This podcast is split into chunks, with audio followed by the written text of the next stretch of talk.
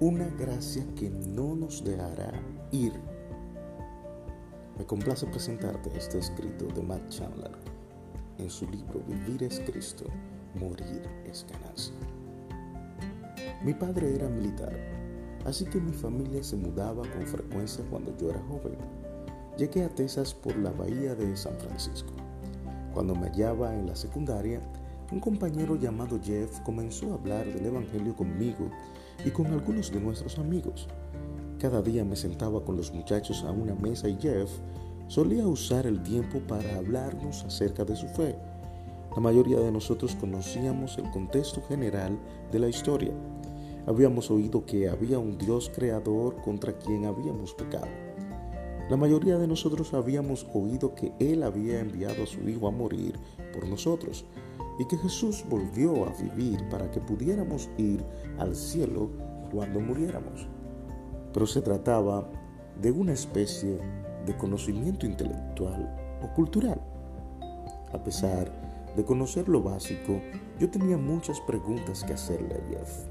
Lo presioné con un montón de interrogantes durante aproximadamente un año. Fui a la iglesia con él y debo decirte que la iglesia resultó algo ridículo para mí. En la experiencia de fines de la década de los 80 y principios de la de los 90 del Ministerio de Jóvenes, no sé cómo alguien pudo llegar a Cristo. Este debió haber sido el periodo más frío en la historia de la iglesia. Y soy totalmente consciente, totalmente consciente de la Inquisición. Pero permítemelo.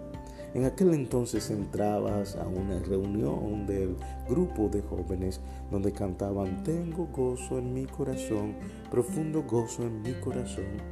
Entonces alguien gritaba, deletrealo. Y todo el grupo deletreaba gozo con sus cuerpos. ¿Cómo rayos esperaríamos que alguien comenzara una relación seria con Jesús en ese ambiente? No había nada respecto a esa experiencia que como estudiante de secundaria yo pudiera decir, quiero algo de esto. Pero de todos modos iba y escuchaba y oía el Evangelio. Yo tenía mil preguntas que necesitaban respuesta antes de convertirme en creyente y quizás me respondieron un par de ellas. Sin embargo, oía el Evangelio predicado y en un instante, quiero decir en un instante, después de ese año de hacer preguntas y de relacionarme con ese ridículo grupo de jóvenes, de repente ya no me importó si tenía respuestas a esas preguntas. Ahora sigo teniendo preguntas algunas de las mismas que me hacían ese entonces, pero al momento yo estaba cautivado con el Evangelio de Cristo por la sangre de Cristo. Él abrió mi corazón y mi mente y me salvó. El Dios soberano del universo dijo, tú eres mío. A pesar de todos los prerequisitos que yo había inventado para poner mi fe en Dios, el Padre había puesto su espíritu en mí te amo porque eres mío, expresó él. Déjame mostrarte esta idea a gran escala. La palabra de Dios dice en Efesios capítulo 1 versículo 3 al 4, bendito sea el Dios y Padre de nuestro Señor Jesucristo, que nos bendijo con toda bendición espiritual en los lugares celestiales en Cristo, según nos escogió en Él antes de la fundación del mundo, para que fuésemos santos y sin mancha delante de Él.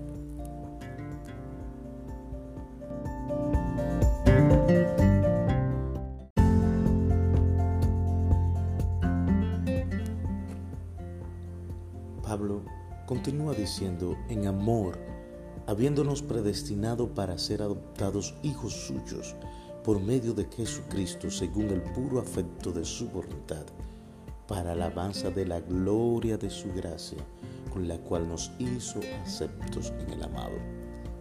Si tiendes a creer que no hay manera de que puedas ir tras Jesús de este modo, conocer a Jesús de este modo, caminar con Jesús de este modo, experimentar a Jesús de este modo, porque has hecho algo horrible, porque tienes un pasado turbio o porque aún luchas con el pecado, este texto te está llamando mentiroso refuta toda esa clase de pensamiento.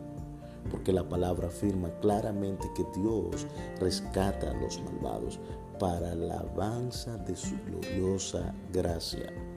Se trata de la misma dinámica de gracia en su lugar, como cuando vemos que Dios dice a David, el muchacho arpista, eres mío.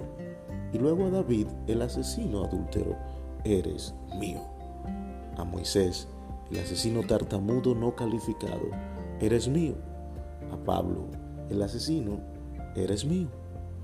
Y en respuesta, Pablo se convierte en el hombre impulsado básicamente a decir, sin duda, mis mejores esfuerzos son basura comparados con la justicia que se me ha dado totalmente por gracia y que se me prometió desde antes del inicio de los tiempos.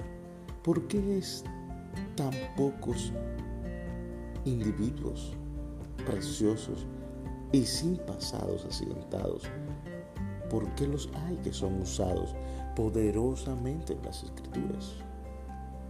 ¿Por qué? Bueno, porque la Biblia trata primordialmente de la, de la gracia de Dios. La Biblia no trata de la limpieza humana.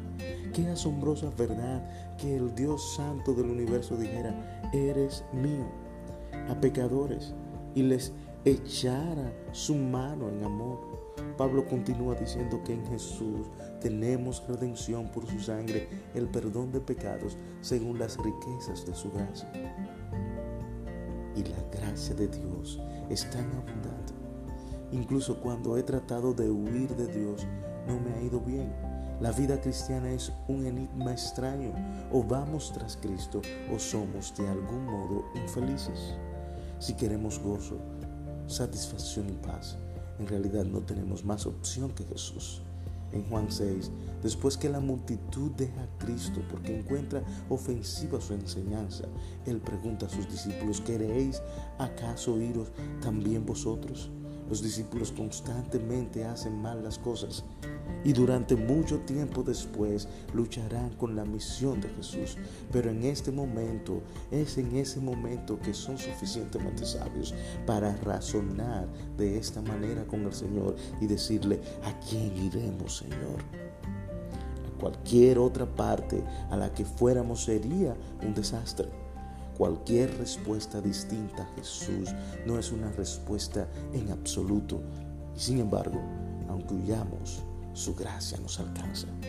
Por supuesto, a veces la gracia parece como tragada por un gran pez, pero qué alegría de todos modos saber que no podemos dejar atrás el amor soberano que Dios nos tiene.